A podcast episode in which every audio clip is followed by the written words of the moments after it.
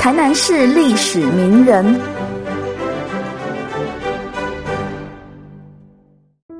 上一回提到台南第一位进士施琼芳，今天再来介绍他的儿子施世吉。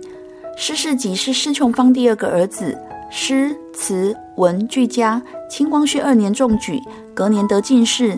清朝台南出生的文进士只有十二人，施氏父子便占了其中两位，也是台湾科举史上唯一的父子进士，因此传为文坛佳话。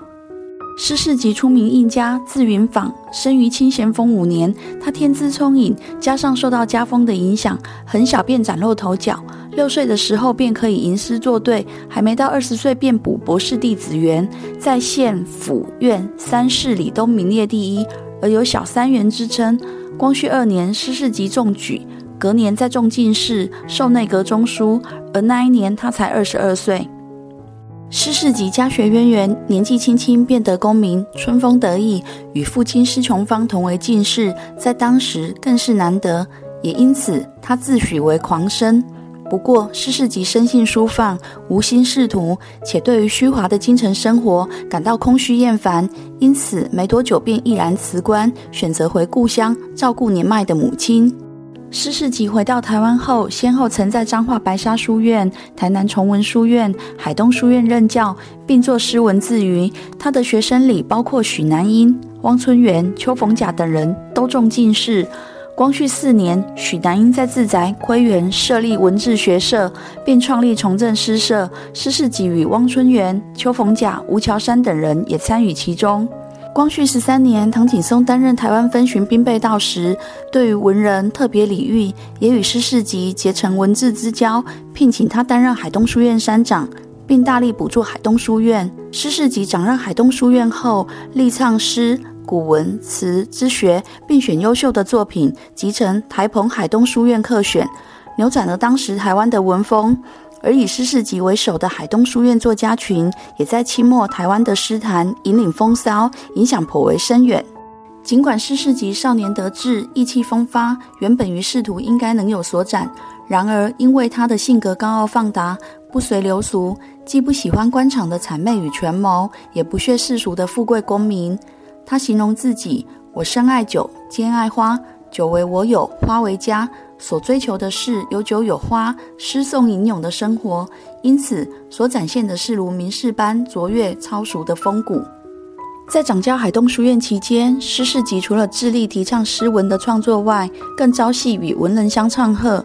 当时重要的诗社，如许南英成立的崇正诗社，以及唐景崧所创立的斐亭吟社、牡丹诗社等，诗事集都有参与。其中，唐景崧对诗事集更是礼遇，在他升任台湾布政使，并亲自延揽诗事集入幕，以咨询政务并切磋文艺，同时力邀名士吟咏于官署，名为牡丹诗社。而诗事集也吟咏其间，与名士相唱和，并留下大量的诗作。他与唐景崧、县令罗大佑及邱逢甲的惆怅作品被广为流传，名为《四进士同咏集》。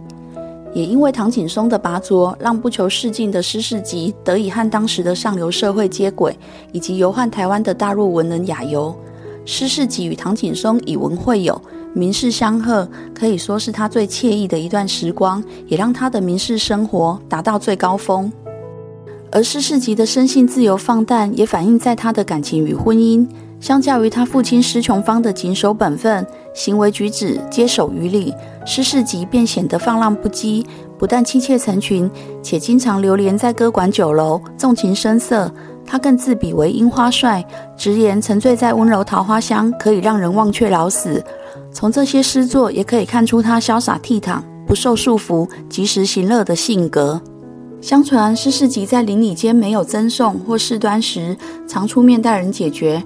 然而因为他的个性耿直，不收红包，邻里后来知道他生性风流，便送给他一个太太作为酬谢，因此妻妾多达十人。这样的传闻也为他的风流韵事增添色彩。而这样的情感经历也反映在他的创作中。从他的作品，除了可见流连秦楼楚馆、寻欢买醉的描写外，也不乏他为妻妾所作的诗，以及大量香艳缠绵的香莲体，甚至以这些香莲体远近驰名。不过，虽然这些诗文多描写青楼红袖的万种风情，但在艳情中却也有言外之意，其中隐藏着字节，香艳却不流俗。文人魏清德便十分肯定他诗人的诗格。颇有志节的施世吉，在以魏之意台湾割让给日本后，因为不愿意沦为异族之民，所以只身渡海前往中国，归居于泉州晋江县西城故里。刚开始，施世吉对于赴台仍有一丝希望。如他在别台作中便表明对于歌台的悲愤，因为对生长在台湾的施世吉而言，台湾才是他的家，因此在心理与情感上，他始终念系着台湾。而仓皇渡海，从原本的惬意，转而面对陌生环境的人事疏离，加上孑然一身逃难下拮据的生活，令他有种苍凉苦涩之感。更雪上加霜的是，短短几年内，多位妻妾儿孙相继病逝，更让他悲痛欲绝。四十九岁那年，他大病了两个月，几乎遭逢不测，面临极大的转变。他也将这些困境与自我的境遇抒发反映在作品中。渡海后的施世吉被现实所逼，为了谋生，一度短暂经商，也曾出任同安县马巷厅长，以及到民省修治局负责修治的工作。期间，时而往来厦门、福州和尼尔家、郑玉成等来自台湾的文人流连诗酒。在当地的诗社、梳妆银社，吟咏惆怅，寓居于此，从此不曾再回到台湾故土。